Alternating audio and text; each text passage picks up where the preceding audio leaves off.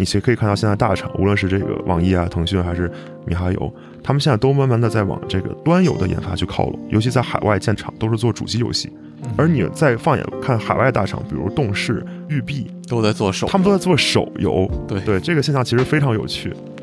日本人就任天堂这样的公司，他们真的是有一个很神奇的魔力，就是能做到全球玩家都喜欢。但是呢，塞尔达的销售的数据和原神的收入数据对比差距非常大。那为什么原神作为一个塞尔达之后上线的产品，能比塞尔达成功这么多？塞尔达能磕什么呢？对啊，其实就是商业模式嘛，对吧？一个卖拷贝，一个做 free to play。嗯嗯，而且米哈游他们也是把这个商业化玩透了，玩明白了。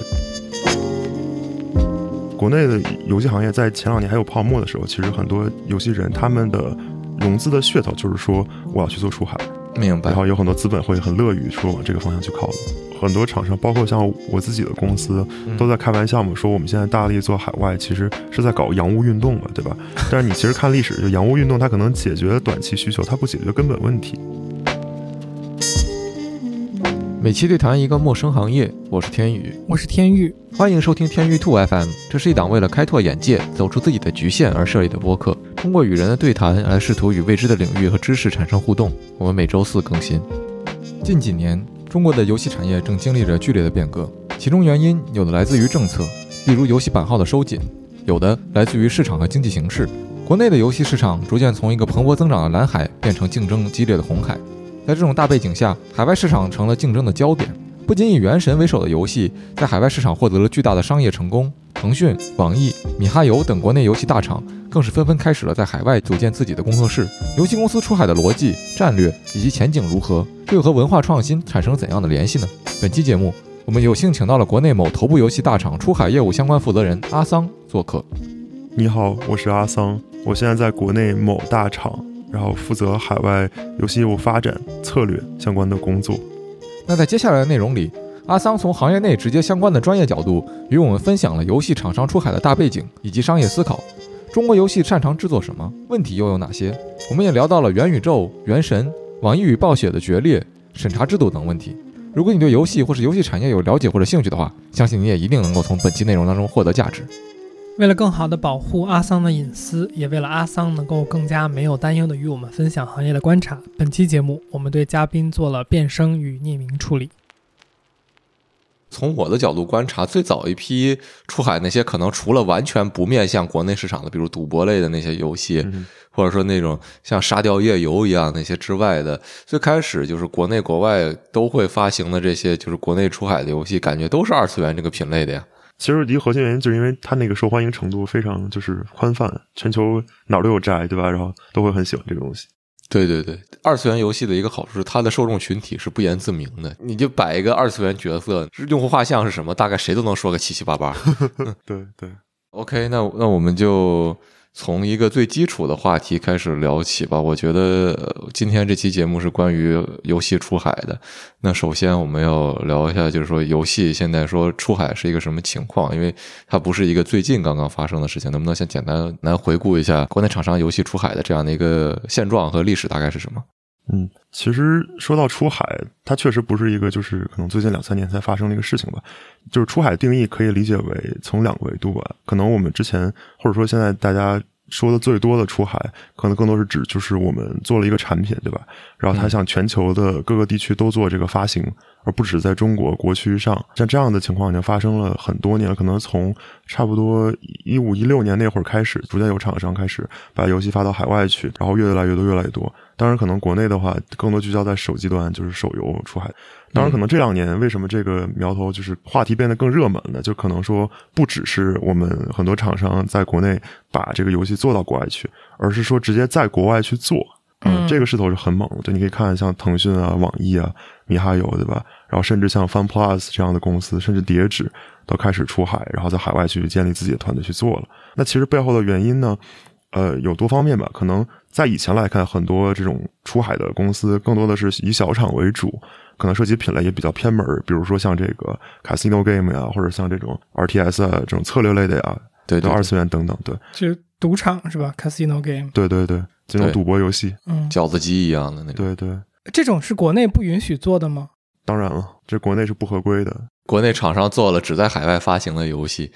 对，当当然国外做 casino game 这样东西可能也有各种各样的限制吧，但是本身这个类型是可以存在的。对，在国内这都不允许存在。然后，呃，像现在你可以看到，就是国内厂商就是游戏产品出来本身的品类就五花八门了，对吧？从比较热门的这种啊射击啊、开放世界啊都有了，对，不止像以前这种偏门了。就回到刚才话题，其实之前这些厂商之所以出海，是因为他们在国内抢不到这个市场份额，对吧？因为你可以看国内的这些。游戏大厂，他们其实从开始崛起，无论是网易还是腾讯，其实都是成了这个技术的红利，对吧？当年我们进入了这个移动互联网时代，智能手机的普及率直线上升之后，那大家在这个平台上的消遣，肯定是游戏就是一个很重要的一个环节。那么大厂通过有自己的资源或者有这样的这个实力吧，然后也有这种本身的这种优势，比如说像腾讯，它有这个呃微信，就是社交媒体。比如像网易那会儿，它有一些自己的平台，它可以通过掌握流量，然后去帮助他们去把这个市场逐渐垄断。那小厂为了生存，那国内钱挣不到，我只能出去挣。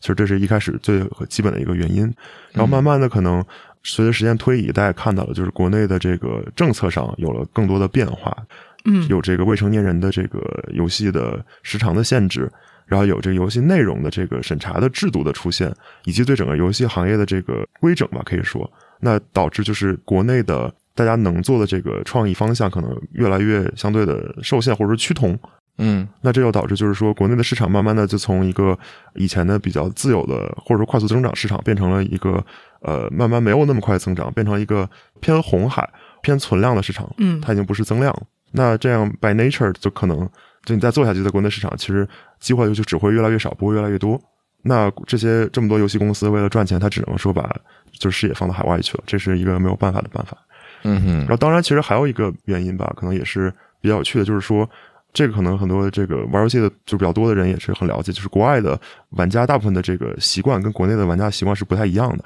可能国内我们最早无论是说从这个游戏平台的引入，或者是主机的引入的限制等等，就其实很多以前的玩家他没有什么这种 access 去接触到主机游戏。可能国内能玩主机的都很少，而且它本身还有一个价格摆在这里，本身它又很贵。然后另外还涉及到这个，无论单机也好，到还是到后边的这种在线也好，就其实你本身的这个体验感，其实更多都是趋于单人这种体验的，所以它限制很多。所以国内的主机这块非常不普及，但国外是另外一个天地了，就是国外人从小就是玩主机长大的。嗯，人家不习惯说我拿手机去玩游戏，我只习惯于就是在主机上，从最早的可能任天堂那些主机，到 PlayStation 刚有，对吧？然后再到一二，慢慢的到三，到现在的五，所以养成了这种不同的这种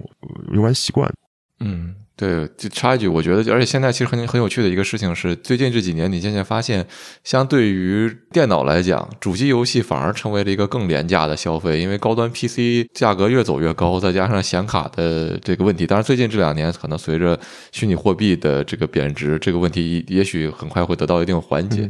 但是，就是你会发现，你要弄一个 PC，它需要好几万，你人民币啊，就是你买一个 PS 四、PS 五什么的，可能也就两三千。是，那其实就。是反而四五千四五千没有那么便宜哦，对，算了，不不重要，对，不重要，不重要，不重要。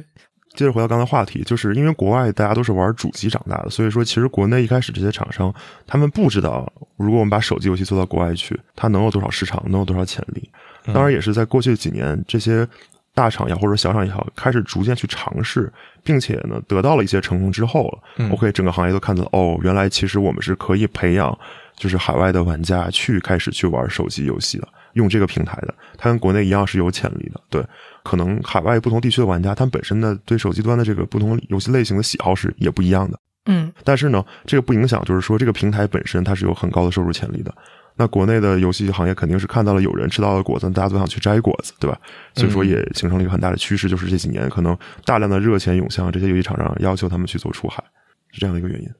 要求他们去做出海，对我也是想问这个，这个对象是谁呢？主要指的是那些就是相对中小型的厂商，因为大厂是不需要主动的向外融资的。就很多现在游戏行业内的中小公司大量融资，或者说这种中小公司在二零年到二一年这个阶段，可能还会有很多的数量的增长，也是因为就是很多的这种不同公司的游戏人吧，他们可能以前做出来一两个这种比较优质产品之后，他们就很快出来创业了，因为钱多人少。然后都是攻坚很多攻坚海外方向，因为海外确实红利比较多。那可能这两年随着疫情的红利的减少，以及就是说国内的政策风向的改变和大经济形势的改变，现在的这个泡沫有点裂开了，所以导致就是嗯慢慢又回到了一个比较像原来的一个状态，就是热钱又开始退出去了，很多公司又开始解散了，甚至可能还没有看到产品做出来就解散了。嗯哼，所以你的意思其实是因为就是说投资对出海这个比较看好，所以大家这个也形成了一个推手，是吧？对，就是因为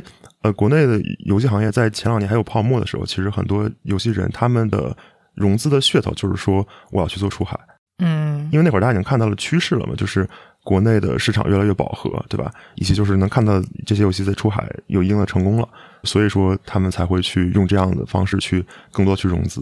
明白然。后有很多资本会很乐于说往这个方向去靠拢。嗯嗯就是说，我们这里讲的出海，其实就是说，当热钱涌到中小厂商，中小厂商去做出海的时候，其实可能更多的是不是还是一个产品的出海？因为对中小厂商可能也没有更大的资本去直接，比如像腾讯、网易那样在在美国、在加拿大建厂。对，就是其实说到出海也是像一开始提到的，就是是两个概念，一个是说产品的出海，一个是说研发的出海。嗯研发出海本身可能只是现在只有大厂能做，这因为有嗯很多各种各样的限制性的条件，主要就是资金这一块儿。嗯然后小厂的话，更多就是靠这个产品本身，它是国内来研发，然后发到国外去的。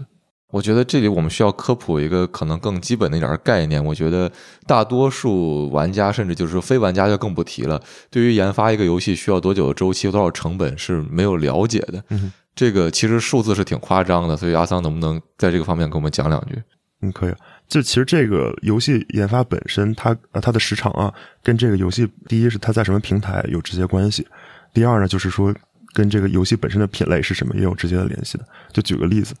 手机端的游戏。一个合理的研发周期，我们这里只是说这个比较择优的 case，不讲那种就是因为各种各样原因也 delay 的 case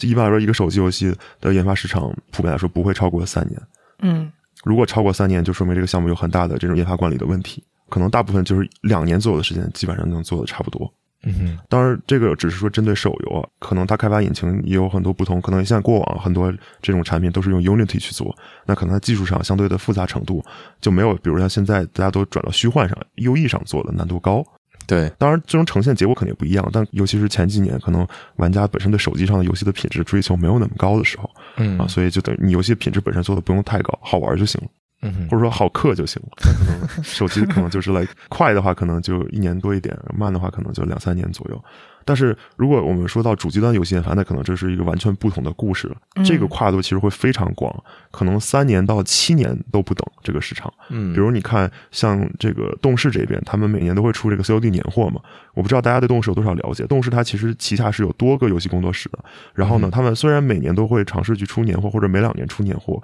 但这些年货其实都是不同的游戏工作室它旗下的去做的。呃，可能今年我做 A，或我做 A 做两三年。哦，你上一轮我上一轮，对对对对对。就其实你平均下来，每个工作室，就比如像 Infinity Ward 呀，或者 Raven 或者 Sledgehammer 啊，他们每做游戏用的时长差不多也是两年到三年左右，做一个射击游戏。明白了。然后，但是你看，像开放世界，比如说像这个 Rockstar 之前做这个 GTA 啊，嗯那这个时间就长了，肯定不是只有两三年了，它差不多也是四五年左右。包括你看，像这个去年波兰蠢驴的 CDPR 做的这个二零七七啊，他做了七年，嗯然后做了一个，我也不能说半成品吧，这样有点太那个。作为一个不玩游戏的人，我都有听到这个说法。对但当然这个里面可能有一些客观因素存在，比如说他们游戏方向有一些改变，以及就是说本身的研发管理可能也有一些问题。但是就是你可以看到，就是端游游戏的一般研发时长都是远长于手游的。是的，而且比如像开放世界这种，就是本身世界很大，然后它素材量需要很多的，然后这种支线玩法需要很多的这种游戏开发，也会比这种相对体量没有那么大游戏时间要长很多，甚至会长到一倍。那所以说，端游的这种投入时间长，意味着它的回报更高吗？我怎么感觉就好像其实现在手游的投入产出比更高，对吧？这是一个特别好的问题。是的，其实你只如果只看收入数据或者说利润数据、净利润数据，端游的盈利能力是完全比不了手游的，对的，嗯嗯嗯，差距还挺大的。这所以就是大家玩手游上面倾斜也是这个原因，是吧？对，其实就 again 就是做游戏或者说游戏行业放眼望去，其实无论是国内啊还是海外也好，其实大家都有一个通识，就是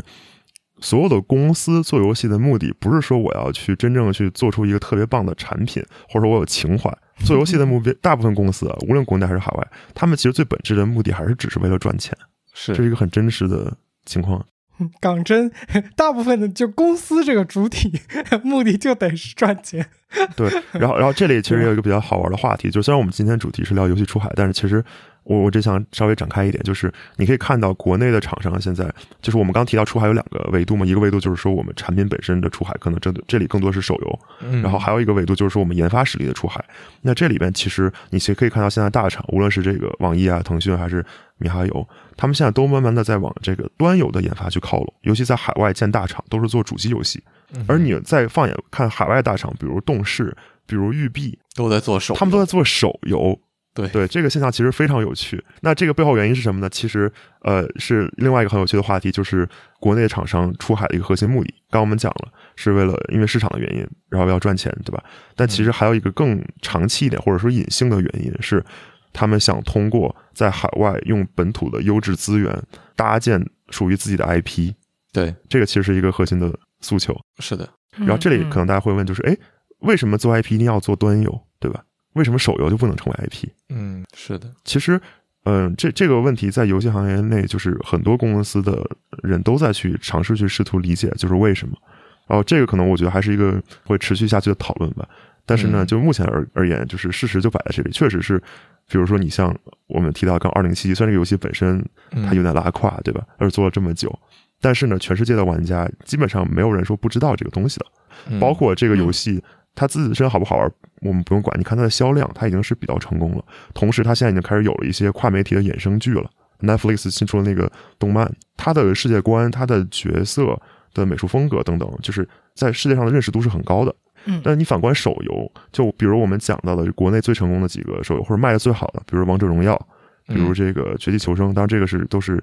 跟这个蓝洞 IP 授权合作的游戏啊。包括你像网易的这些《阴阳师》啊、《第五人格》等等，嗯对，甚至米哈游的《原神》、莉莉丝的这些策略游戏，嗯你单拿出来这个游戏本身，可能它都是我们都可以说它很成功，对吧？无论从收入还是从这个全球的一定的这个下载量来看，但是呢，比如你随便现在在国外，你拉一个玩家去问，你知道这些游戏吗？他们其实认识认识度很低的，嗯或者说《王者荣耀》在过去的几年一直是加大投资力度，搭建自己的王者世界观，嗯，然后前一段他们也官宣了，说现在在研发呃一个王者大世界的游戏，对吧？然后想把这个就是 IP 彻底做大，那个是个 MMORPG 吗？呃，看起来像，具体的不是很清楚。我们确实能看到腾讯至少在这边在做尝试了，但是你拿的王者单拎出来，它其实本身的这个认识度、它的世界观，我们都不说国国外玩家，你就拿给国内的玩家去问，其实每个角色之间的关系啊，他们在一个什么样的背景下呀，我觉得能打上的人几乎没有，真的非常少。是，嗯这里就一个很好很好玩的话题了。但你说手游本身它就不能成为一个 IP 吗？其实也不是这么绝对，对吧？比如说你看看像 Supercell 底下这样的游戏，大家提到 Supercell 都会想到那个那几个 Clash，对吧？或者 Battle Royale、Clash Royale 这样的游戏，对 COC 对，你会想到那个野蛮人，对吧？那个弓箭手，嗯，对那个女巫啊等等这样的角色，还有那个骑猪那样的战士，那他为什么就能在全球也打通这么高影响力？嗯所以就是这个话题其实是一个需要深入讨论的，这是很有意思的话题。对，可能现在我觉得我不是一个合适来给出一个答案的一个人，但我只想说，就是现在目前的事实就是，确实是如果你拿主机端作为切入点，你来做游戏，那它成为一个全球影响力比较大的 IP 的可能性会高于手游，这是一个继承的事实。这就是为什么就是很多国内大厂现在玩命的在海外去搭建研发团队，用海外的资源直接来做的另外一个隐性的原因。嗯那这个回到刚才的那个话题，就是 OK，那国内的大厂在做端游，那为什么海外大厂开始做手游呢？嗯其实他们也是为了赚钱。刚才 Jack 提到的就是做端游其实很贵的，但是它的收入反而就不如手游，对吧？虽然端游的品质很高，然后玩家也很喜欢，而它也能成为更可能成为 IP，但是呢，这些公司的目的也是为了把自己的这个商业价值发挥到最大化。嗯那你光出端游产品，他也在想，OK，我还有什么其他的方式能把这个产品能做的商业化更好？嗯手游就是一个非常明确的方向，尤其他们看到了国内的厂商啊都非常眼馋，而且很多大厂他们其实跟国内这些大厂也是一直在合作研发，或者是 IP 授权。就举个例子，比如像这个腾讯暗黑破坏神，的网易的《暗黑破坏神》，然后腾讯的这个《使命召唤》，还有吃鸡，嗯嗯然后其实都是 IP 授权。就是这些游戏本身，它在国内、国外卖的都很好，收入都很高，对吧？是然后，但是呢，对于海外的这些 IP 方来说，比如说对于动视来说，比如蓝蓝动来说，或者说暴雪来说，OK，我只是拿到了你给我的这个收入分成一部分，对吧？嗯，那我是不是想，如果我自己能有手游能力，我不跟你合作，我能拿的更多？不要中间商赚差价。对啊，对啊。那国内公司可能也想，就是 OK，这个游戏都是我自己做的，你只是来监修我，那凭什么我把我收入这么多分给你，对不对？嗯，那我为什么不能有自己的 IP，我就把全都全都赚了呢？是，所以这就导致，就为什么未来可能长期来看，就是我个人判断趋势，就是可能国内的这些公司厂商，无论大小，可能跟海外大厂的这些所谓的合作研发会相对越来越少了，两边都会去尝试去涉猎对方最擅长的事情，然后都是想扩大自己的商业化的价值，然后能拿到更多的市场份额。有意思。最近暴雪跟网易这个事儿和你说的这个有关系吗？就趋势上，嗯。多少我觉得有一点吧，就其实这个这个事情，他们结束十四年的合作的，在我看来啊，可能核心的原因还是就是地没谈拢嘛，就是分成钱钱没到位，钱没谈拢，这钱没到位，对。然后还有一些可能关键的合同条款，说白了呢，就是暴雪这边还是保持一个这么多年一一贯的这个合作中比较强势的姿态。我想要的更多，我是主宰，对吧？网网易觉得你他妈才占我这个营收百几个百分点。当然，暴雪的点就是说，OK，这是我的我的财富，我的 IP，对吧？那我就可以要这么多。网易就说，就像刚刚大白说，就是你才算我一年的总收入的百分之多少，一个个位数，而且是那个比较低的个位数，都不是一个很高的个位数，对吧？然后其次就是我现在研发能力这么强了，我在海外的认知度也越来越高了，那我凭什么要看你脸色去去做事情？而且你暴雪还有这么多乱七八糟问题，对吧？你自己的这个性骚扰的丑闻、性别歧视的丑闻，你解决了吗？还有这种事？你跟你跟动视合作了，你还要靠动视原来罩着你。现在你们俩一起找了一个新的爸爸，还要靠微软来罩着你们。你有什么资格跟我去，对吧？对，去去装装强硬。其实核心还是说两边都想要更多，然后不可调和，都觉得自己有能力要更多。嗯，所以是个必然吧。从一个玩家的角度来讲，我当然不是暴雪资深玩家了，但是就是从个人评价来讲，我觉得网易在在对暴雪游戏在国内的运营已经算很不错的，比网易自己的那些游戏可能还强了不少。所以其实就更可惜，就是因为你很难想象说暴雪找到了下家可能比网易更好。是的，嗯嗯，这个就是一个玩家觉得比较怎么讲别扭的事情吧。对，确实。呃，我想稍微回应一下那个阿桑刚才说的，就是说现在这国内和国外厂商都在想涉猎对方领域的这个事儿，我觉得其实确实是特别有意思。然后这个，呃，我能想到的一个说现在的现状，比如说那个。你你现在谈国内的游戏很难绕开《原神》，对吧？那我们就从《原神》开始说。这个其实是一个海外市场认知度也特别高的一个游戏。当然，他们可能不知道米哈游是个国内的公司，但是可能对于米哈游本身来讲，这个他们的公司的画风这件事儿可能不是特别重要。我我觉得就是说，他《原神》给呃刚才那个阿桑你提出这个问题的一个解法，就是说，OK，那既然我手游端游有这样的明显的这样一个壁垒，我把这跨平台做好，我无论哪个平台都是这个产品，然后。我这个产品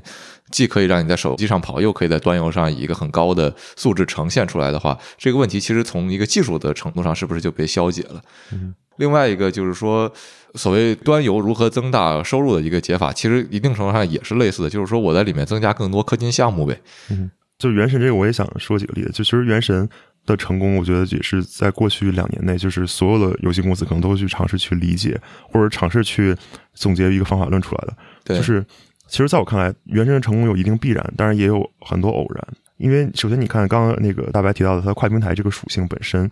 其实肯定趋势未来更多的厂商都会尝试把自己的产品做到跨平台。为什么呢？也是刚我们提到，就是你希望你能面向。呃，越多的玩家越好，对吧？这是一定的。那可能像我们提到，可能海外的一些市场，尤其是北美这边或者欧洲这边，大家可能习惯于用主机或者用 PC，对吧？那可能国内呢，就是 PC 和手机端。那可能东南亚这样的市场，或者说中东的市场，也都是手机端。如果你能做到跨端，那说明就你产品本身它的这个技术上的限制，就或者平台上的限制，就直接排除了，对吧？当然，你光有这个是不够的，嗯，对吧？因为呃，跟我们刚提到，就是可能不同地区的玩家他习惯不同的平台，或者说媒介也好。那这个平台所对应的一些品类，就什么样的品类在这些平台上最适配、最成功、最符合玩家的喜好，其实也是不同的。嗯，但你会看到，就是原神，它无论是在这种手机、平板上的体验，还是说在 PC 的体验，还是在主机端的体验，其实都比较统一，而且都能给这个不同平台对应的这种玩家群带来一个很好的体验。然后这些玩家的反馈都不错，对。然后这里也有一个很好玩点，就是很多人，当然这可能米哈游的员工会出来打死我，我就，当然我我还是想说一些离谱发言。我一直觉得米哈游的成功，其实也是一大很大程度上看到了塞尔达的成功。啊哈这嗯一这是我一贯的观点，但是肯定会被米哈游员工打死。他们其实是做的很聪明，就是他们发现了塞尔达的这样世界的构造啊，或者说玩法也好，本身它在全球范围内是有一个通识的受欢迎的这样的一个呃现象在的，对吧？嗯无论是东方还是西方玩家，无论你是比如说北美这种端游占据的这样的市场，还是说像东亚或者说像东东南亚这样的可能手机端或者 PC 端占据的市场，嗯它的反馈都非常好。就是我们都提到，就是日本人，尤其任天堂这样的公司，他们真的是做产品，真的能有一个很神奇的魔力，就是能做到全球玩家都喜欢。嗯，这个确实是很很神奇的点。但是呢，你可以看这个塞尔达的销售的数据和原神的收入数据对比，差距非常大。那为什么原神作为一个塞尔达之后上线的产品，能比塞尔达成功这么多？塞尔达能磕什么呢？对啊，其实就是商业模式嘛，对吧？一个卖拷贝，一个做 free to play。嗯嗯，而且米哈游他们也是把这个商业化玩透了、玩明白了，就是在开放世界的设定下，然后用了一个很棒的全球玩家都比较喜欢的这种呃风格化的这样的美术风格，通过自己的这种独到的这种商业化模式取得了成功。当然呢，这里我也想提，就是米哈游也不是说就是 OK，我只是看到这个机会点，然后我就这么做了，它就成功了。米哈游也是有有了很多年的积累的，深耕二次元很多年，对，它不只是只是说深耕这一个品类，而且它的技术上也是有很长的时间的积累的。你看前几代的崩坏的作品，它其实每一个新的游戏上都是在前一个游戏基础上做了一个很大的这种迭代的跃进，是的技，术上也好，或者说是玩法上也好，它其实是打好了坚实的基础之后，遇到了这样的契机，然后也当然也是可能看到了市面上的一个非常好的一个 benchmark，对吧？然后通过把自己的优势发挥最大化，然后取得了这样的成功，它也不是一个偶然。所以所以说，其实你可以看到这样点，就是它有很多这种复杂因素综合在一起，有的可能是自己的积累，有可能也是遇到了机遇吧，然后促成了最终的这样的一个现象级的产品的出现。所以说，你说像很多国内这些厂商，无论大小，大家都想去学原神，然后学米还有这样的成功路径，嗯其实很大程度上，我觉得不是很容易就能学的。对，真的不是很容易就能学来的，对，而且也没有必要。我觉得大家都应该去发挥自己的优势，找到自己的这种独到之处，对吧？然后积累，一步一步的才能实现成功，而不是说 OK，别人成功了，我就能做一个方法论出来，然后我就我也能成功。对这个游戏行业是，我觉得是一个很大的误解或者误区吧，就太多人都有这样的思维，但其实这个并不是一个成功的路径。嗯嗯，说白了，我觉得还是就是最开始，我觉得我们讲的游戏，它是一个从开发周期来讲，它不是一个那么快的产品。就你看到现有的成功，人家已经开发好几年了，对吧？那你你想在现在开始做，等你做出来了，可能大家的喜好和这种选择就又变了。对我其实本来以为原神就是是学的塞尔达，这个不是一个不，我不知道该叫它秘密还是什么，就我感觉这个是一个大家都有共识的事儿，原来不是是吗？就是因为感觉你说的很小心，就是感觉很多人不承认这件事情。可能只有项目参与的人，他有最有话语权来说这个事儿。然后我我我我我很不幸，我不是这个项目的成员之一，然后我我也只是有些朋友，对我也是道听途说，所以我只是妄下断言。所以如果有米哈游的朋友恰巧在听这一段，就不要把我打死，谢谢。好的，不问了，懂了，不问了。我我有一个有点 random 的问题，就是元宇宙和 VR 这些东西，我们一会儿能不能聊一聊？就是这个东西现在国内厂商，或者说不管是出海还是怎么着，大家有在把它当做一个很大的项目去做吗？还是说设备现在保有量还太少了？这个现在国内的游戏公司都在开始去都在做了，大部分的无论是硬件还是软件都在做了，但这可能本身没有说就是呃跟出海做强绑定吧，就这是单独去作为一个以课题然后去攻坚，都是这样的一个逻辑。其实我我一直个人观点，就我一直觉得游戏是最有可能帮助实现元宇宙的。呃，目前的一个领域，嗯，就是因为游戏本身它的技术的积累，游戏引擎这种交互式的这样的媒介形式，对这个虚拟世界打造，我觉得都是元宇宙可能实现元宇宙最好的这样的途径，就一定是通过游戏，而不是通过其他的行业，这是我一贯的认认知的点。是的，然后现在可能就是很多游戏公司做元宇宙本身也是先尝试去理解，OK，什么叫元宇宙？嗯元宇宙我们打造这样的一个完全虚拟世界中需要有哪些呃核心的这种机制，或者说核心的内容。我们？在元宇宙里不是为了用 Microsoft Team 开会的，没错，完了，小扎小扎又怒躺一枪，因为他们现在感觉就是做的那个 Quest Pro，主要就想打这个就那个办公场景嘛，包括他做那个对我。我我黑的就是他，没错，他也不能算躺枪，瞄的就是他。那你说 Microsoft Teams？其其实我我自己的观点，当然这个事情我可以我也是只是初步去尝试了解，并且持续了解的这样的一个视角去看这个问题，就是元宇宙它能够未来如果能成功的核心，还是说能够给就是现实生活中的人带来一个完全跟现实生活中不同的体验。说白了，就是大家可能你这辈子你在现实生活中你只能过一种生活，就每个人的选择都不是无限的，然后你都有各种各样的各种限制因素，你只能过特定的某种边界内的一样的生活。嗯那元宇宙如果它能够实现变成一个完全的就是完整体系，就像我们看那个《头号玩家》这样的电影里面所描绘的这样的一个世界的话，在这个宇宙中能够给呃参与者带来跟现实中这完全不同的体验，甚至可以说是极度相反的体验。我觉得这个是一个核心。就这个世界里，它的延展性太大了。比如说，你在这个世界里，大家去它的目的是干嘛？进到这个世界里是只是为了玩吗？还是说我为了去体验一个不同的社会制度？嗯还是说我就成为一个不同的角色，了解不同的这个文化，或者说就是我只是想体验一个不一样的看待世界的视角，处于一个不同不一样的世界，就是每个人的目的都太不一样了。所以就是说，现在想这些，我觉得太远。我觉得就是我们可以拆开来看，就一步一步来看。我觉得现阶段可能下一步最需要实现的，首先就是说，能不能通过游戏的技术本身，先去搭建一个很大的这种世界，然后呢，能够让参与者进入到这个世界中，能够有这个最基本的交互的体验。有事儿可干。对，有事儿可干，干什么事儿，这个靠大家自己的创意去发挥。就我们提到这个 UGC，对吧？这可能是下一个阶段，前提是我们先把这个基础打好，对吧？或者说给用户、给玩家这样的工具，让他们用这些工具去帮助去慢慢先组建这个最初始的这个世界。我觉得这可能是接下来所有厂商应该去重点就是关注的一个方向。嗯当然，这里边提到，就是说，可能从软件开发角度来说，确实游戏本身技术上确实是已经开始跟这个是元宇宙的开发是强绑定了，对吧？比如说虚幻引擎，就可能作为一个最核心的工具，或者说很多厂商在开发自己的这样的工具，然后开始组建这个虚拟世界了。当然，呃，我们也提到了嘛，毕竟是一个这种有交互的这样的世界，那可能硬件本身就是也是非常重要的。然后可能像很多大厂在国内，或者说很多这种初创的公司融到资之后，可以看到这两年也越来越多开始聚焦在硬件开发这一块儿。嗯包括其实你看像这个 Google 啊，或者像呃像 Meta，他们也开始在重金的都两边同步跑嘛。嗯，但是呢，我觉得这是一个还是很漫长的过程吧。可能我们真正能看到一个比较像样的雏形的话，在我看来，可能还得等到差不多十年之后，五年我觉得都不一定可以。嗯有意思。哦，对，就是我想问你们俩的一个事儿，就是我觉得这个从大白人文的角度和从阿桑你从业就是游戏的角度也好，我觉得都是有独到的见解的。就是因为元宇宙是一个概念嘛，然后我们刚才在聊的时候也说到，就是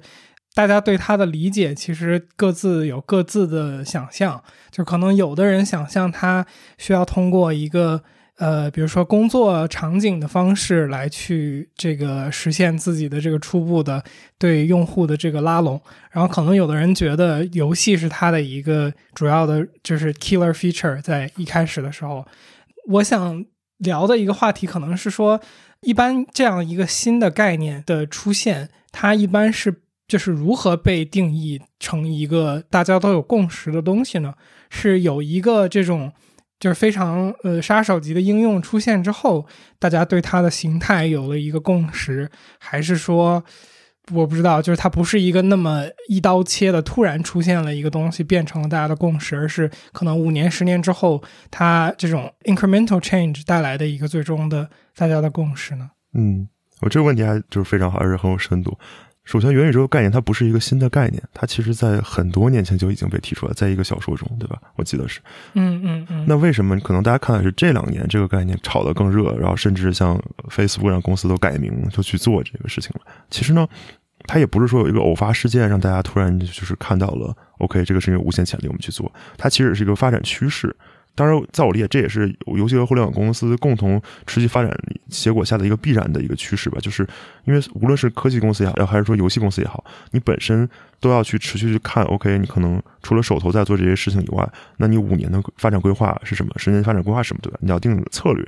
那其实你看，现在技术的革新，包括玩家的喜好的这个持续的去理解或者持续的去升级，还有就是说，大家对这个不同的兴趣爱好的发散。然后慢慢的又形成一些新的 pattern，因为每个时代的人都会有不同的属于这个自己时代特有的这样的兴趣点。是的，说白了还是各方因素吧，兴趣也好，或者说技术的本身的发展阶段也好，以及就是说这些公司本身定策略也好，慢慢大家都会发现趋势就是 OK，所有人都想要一个能够高度沉浸的虚拟的世界，啊、在里面想干嘛干嘛。嗯，对，所以说它其实我觉得是一个大势所趋的一个方向，而不是一个偶发事件触发的一个事情。对，我觉得稍微补充两句，我觉得阿桑刚才说的已经很好了。就是我觉得这些概念，元宇宙也好，还有说这个后人类也好，或者什么任何你听过的这些概念，其实都是可能很多年前就有过一些想法和讨论的，只不过可能那个时候集中在一些比较小的圈子里，或者说大家会用不同的词来说同一个话。嗯然后那个时候每个词可能本身都不会引起太大的人们的注意，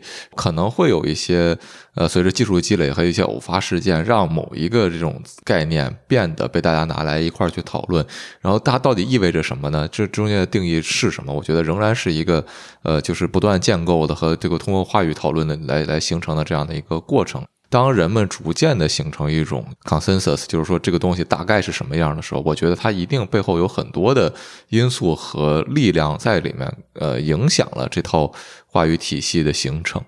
所以说，呃，从这个角度来讲，可能每一个公司和或者个体，它在不断的做这些尝试的时候，可能是在为未来某一个所谓你说的这种杀手级的产品的出现，来给它做一个铺垫。反正我是这么看这一套历史的形成的。也就是说，这个杀手级的应用的出现，其实不是说谁就突然想到了这个东西，而是也是大家一点一点把它推到了那个位置，只不过是可能哪一家公司把它做出来了，是吧？我是这么想这个问题的。嗯，有道理。然后然后这里我也想说，就是我觉得元宇宙这样探索肯定是。无论科技公司、还是游戏公司也好，很多公司未来长期去探索的一个方向。当然，这里我想就是点名说一下 Meta，当然这可能也是我个人见解，也不一定对。但只是我觉得，就是 Meta 它其实之所以这么展示出一个 all in 的状态去做元宇宙，也是因为自己本身公司的发展遇到了瓶颈吧，它需要有个新的突破口。对，它只是恰巧觉得这个方向是一个可以去做的，可以能够带来新的价值提升的一个一个方式，所以它会去重点去布局这个赛道，然后并且成为这个公司的最核心、最核心的业务发展的焦点。但你可以看到，就是 Google 也在做，对吧？然后国内的这些厂商也在做，但没有一个公司说像这个 Meta 一样，小扎这样，对 all all in all in，对，这可能还是一个就是公司层面的一个或者个人层面的一个决策。嗯，是的，是的，是的。我作为这个 Meta 的这个草根小广告主，我表示，确实这个最近两年的这个声音已经就是原来的讨论是 Facebook 上打广告怎么能成，现在的讨论都是 Facebook 到底死了没有，就还能不能在上面打广告。这个讨论的风向的变化本身也能看出来，就是它肯定是遇到了一些问题吧，不管是从。苹果的那个政策开始之后，就是导致它广告受挫，还是各方面吧，就是大家的态度也能看出来，它一定是遇到了一些问题的。我觉得呃，刚才阿桑讲到说，对未来可能十年或者更远之后的这种呃元宇宙或者说这种呃虚拟世界的对现实生活的影响，我觉得是很有意思的。我个人角度来讲，我觉得可能对阿桑说的这个乐观的这个幻想，或也不叫幻想，愿愿景有一定的这个怀疑的态度。说实话，就是我觉得。像比如像你举的例子，像那个 Ready Player One 那种，就是说《头号玩家》里面提提出的那种世界，你你现实和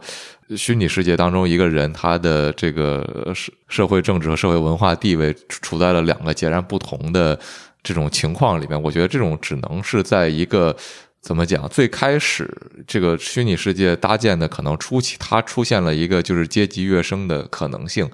它相当于只是给你的现实生活提供了另外一个赛道而已，而不是说它能真正的让你过上，或者就比如说你现实生活中在贫民窟里，然后这个在游戏世界里扮演一个很有权力的这样的一个位置，除非这个游戏本身它对现实不构成任何的。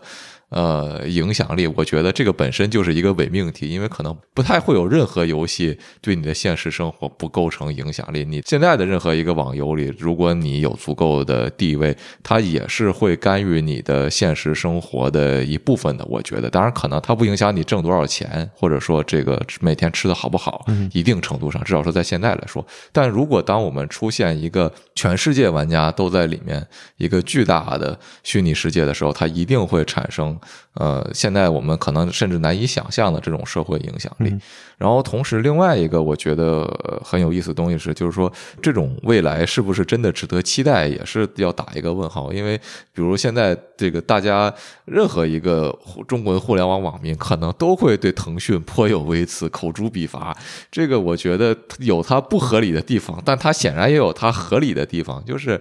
这种。环境下的生态是谁来塑造？我觉得这种开发商还有运营商起到了很大的作用。比如说，你到底要不要看广告才能看到视频，或者说你到底要不要氪金才能变强？这个是开发商可以决定的，一定程度上，我对吧？那包括你说的，就是那在套用在虚拟世界里来讲，就是说你在虚拟世界里的自由，需不需要用什么东西来？获得，嗯它无论是一个真实的货币，还是还是社交货币，还是还是甚至是某种政治资本，我觉得它都是有一定的这种因素在里面的。虚拟世界有强吗？我觉得也是一个可以值得讨论的话题，对吧？确实，那嗯，就是说这些因素让让我觉得。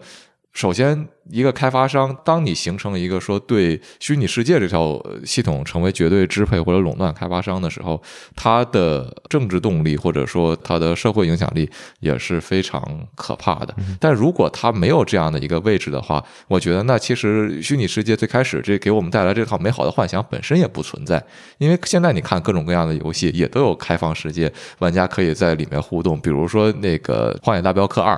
对吧？这个就已经算做的不错的了。但是我想说，举这个例子是说，每个游戏它的一个影响力，一定程度上取决于你你同时在线玩家数有多少，对吗？同时在线玩家数的多寡，其实就影响了说你这个东西影响力的大小。那如果每个公司都有自己的一套东西，然后它可能有个几十万的这个在线玩家数，那它可能并不太构成一个真正革命性的或者颠覆性的。对我们生活的体验的改变，我觉得我不知道这样的看法是不是合理，只是我现在的一些看法。我我觉得这可能是对我们在讨论都是一个比较终极形态，就是元宇宙能能够带来什么。但其实我们就是放眼眼光近一点的话，其实你可以看到，就我刚刚提到，可能第一步还是说，呃，无论是国内还是海外的这些厂商，他们先把这个最基本的这个宇宙的 foundation 先做起来，对吧？嗯。然后接下来第二步，他们肯定做的就是找一些生活中能够匹配的应用场景。然后去做一些这种应用场景的实现和适配，比如说可以在医疗领域啊，在这种高新指导领域啊等等各种各样的领域去做一些应用。那这里可能它会有一定的这个所谓的对真实生活的一定的影响，吧，或一定的这种社会价值吧。嗯，当然就是我们如果只讨论终极形态的话，其实确实是呃问题很多，而且确实是也是一个很没有结论的一个很开放的一个话题。我其实举个例子，就是其实，在这样完全乌托邦情形下的或者假设下的一个世界里。就是人会想做什么，无非做两个事情，一个事情就是寻找自己的价值，或者第二事情就是说寻找一个不同的人生的体验，因为你人就一辈子嘛，大家都是活的一个体验。嗯，那在这种体验前提下，就是谁来制定规则？因为不可能是说，呃，一个完全这样虚拟的世界的规则是由所有的人自己来制定的，就有点这个 这个所谓的这种这区块链或者这个这个元游戏的这样的一个概念在了，这是不可能的。为什么呢？是因为你底层你是需要有一个。公司作为载体去实现这个世界的，那既然有这样的公司或者机构的存在，就证明它其实就是一个 rule setter，对吧？所以说它完全它是一个伪命题，对，它是自相矛盾的。所以这里有很多问题。还有，就刚刚我们提到的是，如果比如说又是一个非常极端的假设，就是元宇宙它是一个非常这种跟现实生活不同的一个社会，然后完全这种独立，然后就我们现在可以假设，比如说由里面的玩家也好，或者说是参与者也好，自己来决定这个规则。嗯，对吧？那这个新的社会制度会不会对现有的社会制度造成直接的冲击？那这里又来，那如果有这样情况在的话，那现在的现有社会的各个主权会同意有这样的一个世界的存在吗？所以就有一个很很有趣的话题可以去讨论。对，在在你们说这个东西的时候，我在想的两个，一个就是现在大家对加密货币的态度，然后还有一个就是，呃，我们刚刚说的这种假设，我们就说一个杀手级的应用吧。其实就是现在的这个现一代，就是手机平台上也有嘛，就是微信这样的巨无霸的存在嘛，它就是全民性的。呃，你说它是不是某一种形式的元宇宙呢？就是只是我们对元宇宙定义的一个问题吧。我觉得可能在现在这一代平台上面，微信就是我们的元宇宙啊。你通过它来实现的事情实在是太多了，就是不管是结交朋友，还是对吧，就做生意，包括小程序。拓展出来的这所有的东西，然后包括现在的这些支付啊等等这些东西，它就是现在这个平台上的巨无霸型的这么一个应用。嗯，对，这又说回腾讯的这种 社会 reputation，对吧？对 对啊，就是它受到了什么监管嘛？这个开发它的这个厂商是如何去对这个平台进行操作的？我觉得从现在来看，我们说的这些问题，在元宇宙大概率还是会存在的嘛。嗯，就微信之前，比如说不让你去跳淘宝的链接啊，然后不让你去，比如说这个，我记得有一段时间朋友圈里边，你发 QQ 音乐的东西就有卡片能直接播放，你发网易的就不能直接播放这类的东西。然后包括什么加人不能加的多快，要不然你的号会被限流，所有的这些规则。然后包括这个互联网安全的一些，就是国家政策的对它的一些影响。只要这个社会本身的现实社会结构不变，我觉得在元宇宙，我们如果我们说它是一个未来十年的事情的话，那我觉得大概率我们也能从微信上面看到，就是各界的这些 stakeholders 会对它做什么吧。嗯，对，所所以其实 Meta 有没有可能在骗钱？十年前大家还在玩人人网呢。对啊，对啊，十年前都是人人网，对。我有一个正轨一点的问题，可能有点跳步了。嗯，没事。就我其实很好奇的一个事情，就是说我我以我粗浅的了解，现在国内的这些大厂，呃，网易、腾讯、米哈游之类的建厂，主要是奔着北美去的。嗯，但是他们同时可能，我记得至少说，网易和米哈游应该是明确的，就是说在日本，还有甚至米哈游应该在新加坡，还有就是说负责游戏相关的这样的一个工作室和业务部门。为首先，为什么一定是北美？当然，我们知道北美的这个开发的这个实力和背景非常的雄厚。另外一个就是说，在其他地方，比如说在日本或者说是呃其他国家，这样布局的意义是什么？或者它有意义吗？就我先回答第一个问题，就是你刚提到国内的大厂呀，或者像米哈游这样的就新新兴势力也好，就是为什么都在海外建厂，就是首选北美？其实原因就一个，就是因为人才。嗯，就我们刚刚提到，就是。在海外建厂的核心原因，还是说我们要做这个研发的核心团队，对吧？他们要去来驱动这个创意研发，而且很多大厂可能现在我们能看到开源的信息给的都是说要做这种端游或者未来跨端的游戏的研发。嗯，那这里就你看到，就是你放眼全球的这个游戏开发人才版图，最优质的端游的开发人才全都是在北美的。嗯，然后更具体点，就是美国就可能是西海岸最多。加州对吧？然后还有德克萨斯有一些，还有就是华盛顿州西雅图这一片，Bellevue 那一片，有很多很棒的开发者。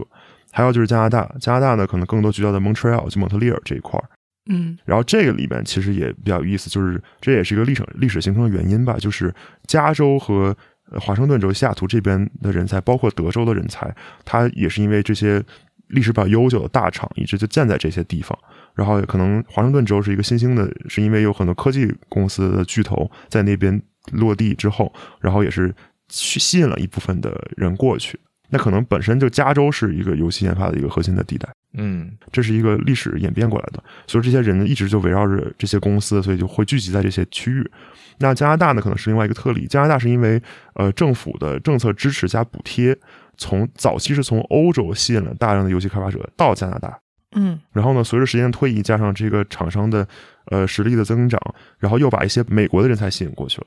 现在慢慢也形成一股非常强劲的游戏开发势力。当然，这里可能更多的是他们的能力最强，还是是创意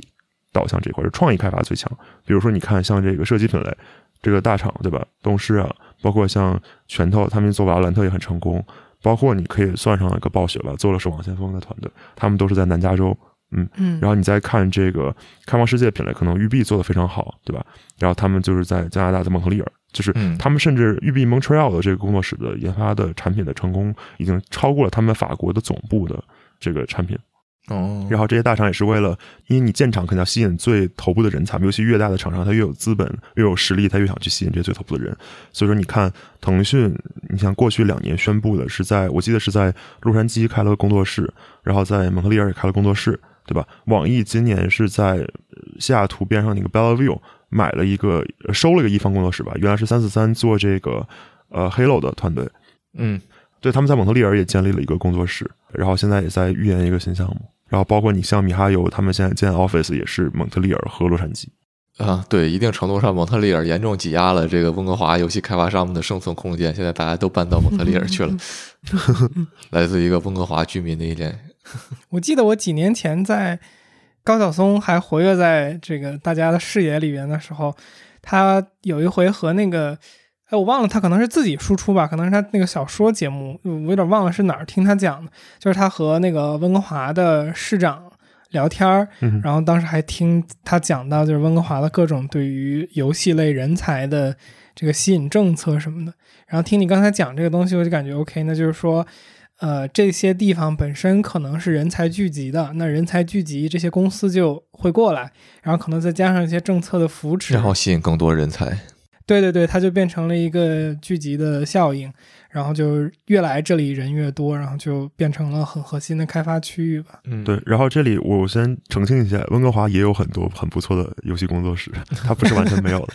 是是，只是蒙特利尔可能更多一点。对对对，澄清一下，澄清一下。而而且我觉得好像这些温哥华的游戏工作室，我前一段正好在这个学校开了一个业界相关的会，感觉就是这些，特别是就是中小型的开发商、开发团队们，他们也准备搬到蒙特利尔，因为这个一定程度上好像也是受温。温哥华这个越发离谱的房价这个因素，对的，对的，呃，这这个是我刚刚想展开一点的话题，就是其实做游戏的人都很务实，因为大家都是就挣口饭吃嘛。哦，当然这里我我要先普及一个知识，就是可能大家看到国内这近些年有很多很离谱的这种游戏从业者的人的收入数据被曝光啊，就觉得这是一个很暴利的行业啊。可能在过去在国内还算一个暴利行业，那这两年已经完全不是了。而且同时，在海外的整体的薪资情况跟国内是完全相反的，就是可能国内大家看到科技互联网公司的收入是没有游戏高的，但其实，在海外的游戏是是比传统的互联网公司或者科技公司要低很多。就游戏不是一个很暴利的、很很 lucrative 的一个行业，并不是。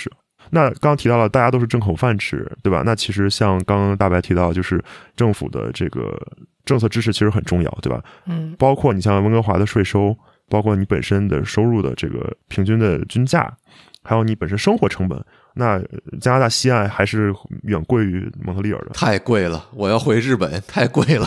所以，所以你可以看到，就是其实游戏人都很务实的，就是哪里便宜去哪里。你说，其实蒙特利尔它本身好吗？那个城市很漂亮，而且又是法语区，它也很多元。但那个地方冬天太离谱了，嗯，冻死了。确实，所以很多游戏人也不是说我就啊，我特别向往蒙特利尔，只是觉得大家都是混口饭吃，那里可能是更轻松一点。嗯。对，然后我想再跟一个问题，就是说，因为其实游戏出海这个事儿，对于中国厂商比较关注来讲，这事儿是个新鲜事儿。但如果其实我们把说出海，特别是放到出出到北美，那对于日本的这些厂商来讲，是几十年前就干过的事儿。那些日本的游戏大厂，现在就是也是世界级的游戏大厂，没有一个不是的，对吧？他们在北美的布局，还有这个历史，能给我们提供一些什么样的经验吗？其实这个事情你提的特别好，因为为什么？因为这前段时间我也在看相关的一个信息吧。就其实我会发现也有一个很好玩的规律，就是日本厂商像刚刚你提到，也是早年集体一窝蜂的都跑到北美去建立自己的工作室，然后去做自己的游戏。就举个例子，你可以看到索尼在北美建了很多厂，然后小一点，你看那个 Square Enix，对吧？嗯，包括早年世嘉他们都去做过。然后，但是你没有发现就是。我记得好像是上个月的新闻吧，还是上半年，我不是记得不是很清楚了。就是我记得是 Square Enix 把所有他们在北美的工作室全部卖给了一个资本叫 Embracer Group，就完全抛弃了他在北美的所有研发工作室，就切掉了，不要了。背后的原因呢很简单，就是因为他们其实发现，他们花了重金在海外布局，养了很多白人或者说北美的这些人才，帮他们做了游戏，卖的甚至不如他们自己在日本本土做的游戏卖的好。嗯。那他们就慢慢会发现，哎，我为什么要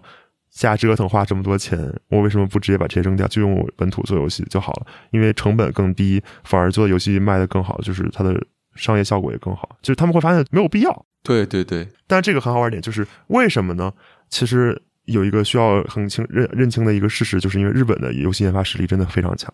嗯，日本人的游戏人，就我们俗称都叫手艺人，就是他们有一个神奇的能力，就是。他们真的为什么叫首页？就因为他们做出来的产品真的就是全球的玩家都会喜欢，就很离谱。嗯，按照中国的传统逻辑，OK，那这时候大家一般公司都会去看哦，他们有什么方法，我们总结一个方法论，对吧？我们照搬，那我们也可以。但这个事情不是这么简单的。他们无论从游戏的世界观的打造，还是美术风格的制定，还是玩法本身，然后包括就是可能很多细节，比如说一个画面，对吧？他做什么样的这种特效，然后以及就是配音、配乐相关，就是各个这种细小的这种这种事情 nuance 凑到一起，就形成了一个很独特的风格。而且这个风格通过他们无论是游戏长时间在海外的这种出海经验的积累、口碑的建立，以及就是说他们整体的日本文化的输出，就是这种呃这种流行文化的输出，嗯可可以说是又有天时又有地利，同时他们加上这个手艺人的努力，又有人和，嗯所以形成这样的一个局面。这个不是说我们像国内厂商就是习惯了，哦，总结个方法就可以照抄的，完全不是的。嗯所以我就觉得这是日本有独到之处。然后他们也后来发现，哎，其实自己比想象的要强很多，没有必要妄自菲薄，完全可以相信自己。对，所以他们现在近些年来大量撤资在海外，然后开始就是运用本国的力量去做了。就这里，我觉得可以值得中国厂商借鉴，就是说认清差距吧。我觉得取长补短，就是你看一下日本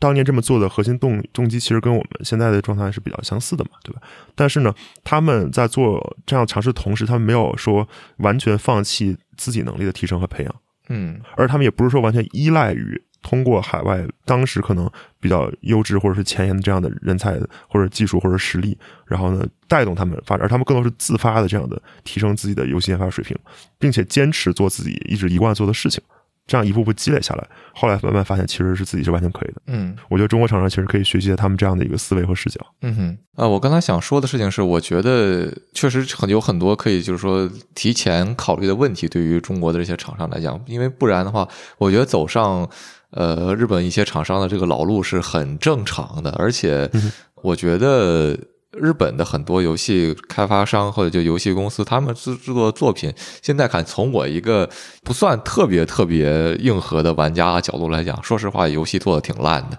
但是你就是想玩它，呃，就是说这个它好玩，但是它游戏做的不好。呃，你比如说，我举个最基本的例子，这个月出的宝可梦朱赤，这个 Scarlet Violet bug 可太多了，但是大家就是这 bug 可太好玩了，对吧？就是，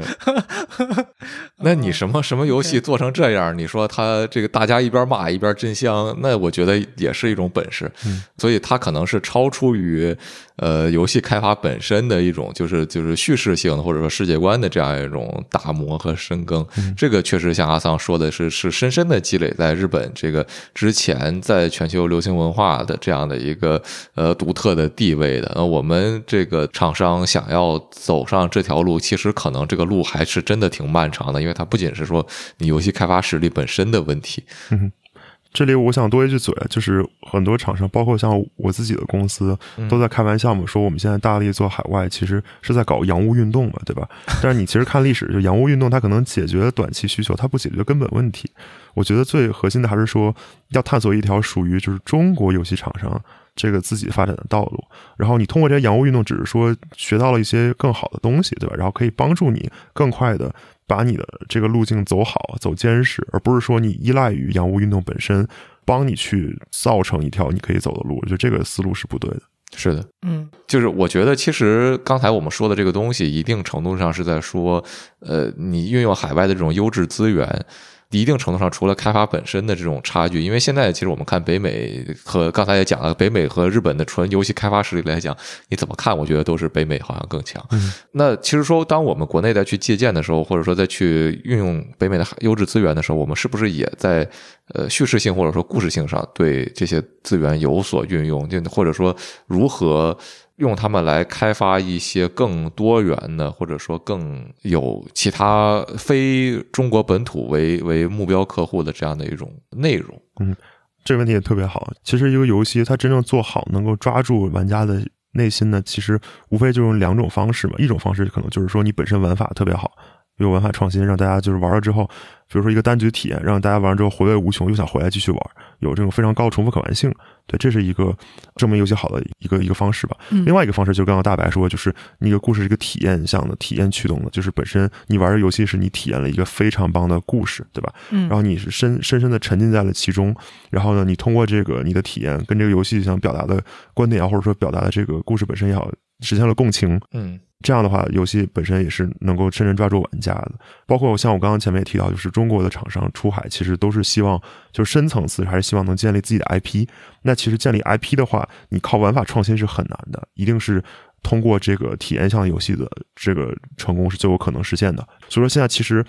很多国内的大厂出海，其实都是重金或者重点布局在 OK 能不能研发出一个非常棒的叙事体验项的产品。就我刚才提到，就是网易他们今年刚刚在七月份宣布的这个 Bellevue，就是下图边上收了一个一方工作室嘛，就是原来做 Halo 的这个团队，就是给他们做一个叙事驱动的一个新游戏。就回答大白的一个问题：OK，我们如何去通过用海外这样优质的资源，对吧，帮助我们去实现出？一个很强的，或者说帮助我们去建立一个很强的这种游戏叙事的能力。这个事儿其实本身，一方面就是说，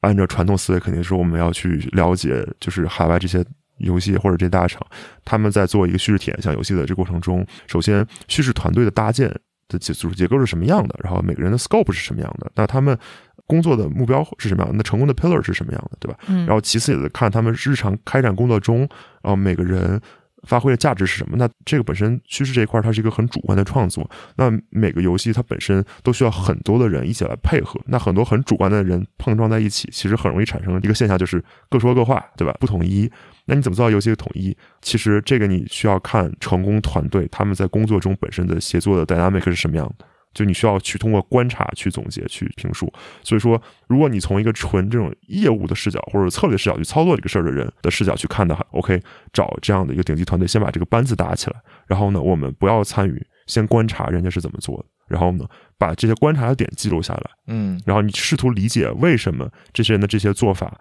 能够让他们最终 deliver 出来一个很好的一个呃游戏的叙事作品，嗯，这是一个可能现在我觉得很多大厂再去做的一个方式。只给钱不管事儿，先看看，千万别掺和，就看。嗯，你先去了解，OK，人家是怎么做的。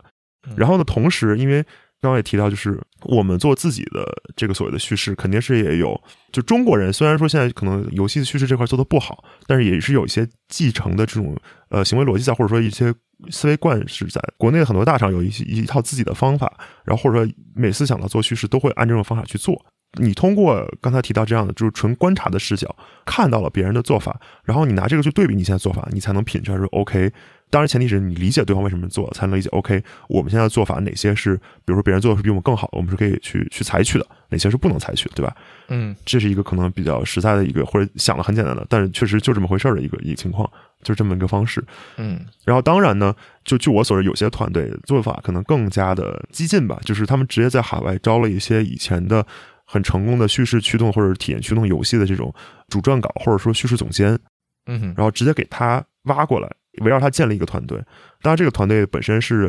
我们叫东西合璧，什么意思？就是说他可以带一些他以前成功项目的一些核心班底，带几个人，比如说他的副手啊，或者说这些老伙计啊，凑到一起。然后呢，我们给他强行安插一些中国的一些呃叙事撰稿，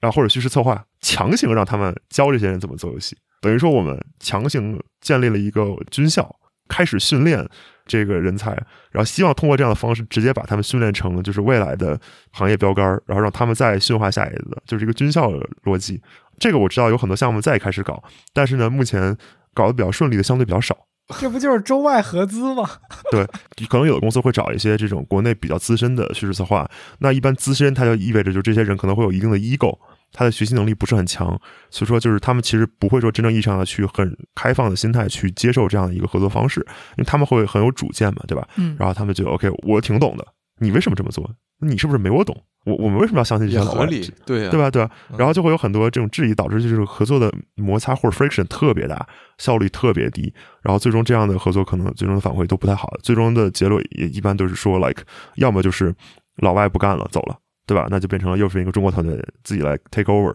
或者就是说，呃，中国团队不干了，你这个合资企划失败，又变成了一个完全的就是植入性的一个这种这种海外开发者的一个团队，等于说你找了一个这个外包，相当于这样做其实挺没意思的。是的，所以说现在很多厂商在探索有没有一些新的方式可以去解决这样的挑战或者问题，因为很多人觉得 OK，我找一个团队完全我们不参与，去观察他们，成本很高，因为你要花很多钱，嗯，同时呢，你的效率和时间这块没有什么把控。嗯，而且同时，对于我们来说，积累这个周期太长了。就是我们先观察，再再去理解，然后再去照猫画虎去学，周期很长，而且可能需要甚至几部作品的时间，嗯，来去真正的沉淀下。当然，前提是如果能沉淀下来，因为这个本身也是一个问号，就是你不一定能沉淀下来。那怎么办呢？这又是就刚刚大白提到，就是我们其实也是看到了近邻日本的一些成功经验。就那个最近一个很很牛逼的一个游戏，就是大家都知道，就是老头环。老头环的成功其实也是给很多这种国内大厂了一定的启发。它的其实这个游戏本身，游戏制作是一个完全日本独立团队去做的，对吧？但是你会在这个游戏所有宣传的媒介上看到，它一定会。巨大的这个 logo，或者说特别中间的位置显示那个 George R. Martin 的名字，嗯，对吧？因为他是这个游戏的等于说叙事的核心的把控人，他是这个世界观的这个核心的塑造人，对吧？他这个游戏的灵魂，说难听一点。那这样的合作方式是不是一个可以探索的新方向？举个例子，就是说，OK，你研发团队本身还是一个本地的团队为主，对吧？但是呢，你引入这种非常牛逼的大咖，他本身又是一个作者，他又写了很多这种成功的这种影视作品的剧本，他同时又完全的知道如何塑造一个 IP。当然，这个 IP 是不受媒介本身限制的。你比如说 George R. Martin，他自己的小说可以在这个电视剧的形式下取得巨大的成功。然后他的创作又在游戏的形式下取得巨大成功，那他其实是非常懂得怎么去塑造 IP 的。那你是不是可以探索的方向路径改成去找这样的大咖去合作，让他来告诉你，OK，你想做一个好的 IP，或者想做一个很好的叙事追问的这样的一个游戏本身，你需要有哪些 pillar，或者说你的 roadmap 应该什么样，对吧？他给你一个所谓的我们国内俗称的方法论，然后呢，你通过我们的实践，然后通过他的把控。等于说有一个这种 QA 的人持续帮你去看，找到一个很好的方式，然后最终去 deliver 出来一个产品。然后这个方式其实是可能就是很多厂商今年开始去布局做的事儿，也是因为看到了 OK 别人成功了，那也许我们是不是就可以去照猫画虎去尝试一下呢？嗯，所以很多厂商开始尝试，然后联系了很多这种业内的比较牛逼的这种创作者。然后呢，让他们去作为这个游戏的这种创意的合作伙伴，嗯，然后去立的这个就是叙事这一块的工作。就可能项目本身还会有自己的叙事团队，但是呢，会有一个海外的这样的一个比较牛逼的大咖作为这个实际的创意的监管人，协调啊，去把控啊。他其实更多是一个，我可以理解为一个联合创意总监的一个角色，嗯做的这样的事情。嗯嗯，这个很有意思。就我们刚才说了好多这个。我们要向外国的这些开发者学习的嘛，尤其是北美的。那中国人擅长什么呢？就是擅长有钱是吗？这这是一个很好问题。其实也不是，中国人擅长就是说，把一个看到的已有的成功的案例，然后把它做得更好，这是中国人很很擅长的。举个例子，呃，那个腾讯，对吧？腾讯从来不是做创新的，但他能把一个成功的品类给你做一个就是商业化报表的一个产品出来，这是腾讯的黑魔法，对吧？包括网易其实也比较类似。我甚至可以说米哈游也可以归为这一类，当然可能米哈游人要跳起来打我了，但是我我就这么说了。对，明白了，明白。就是现在国内的大家擅长一到 N 那种感觉是吧？对，其实这是中国人擅长的。其实中国的很多厂商他们也在深度聚焦。做那个玩法创新这一块比较多吧，因为我刚才提到，就是你想做这个趋势驱动这一块，讲好故事这一块本身太难了。嗯。嗯，然后一个是中国人不知道怎么讲好故事，另外一个就是本身，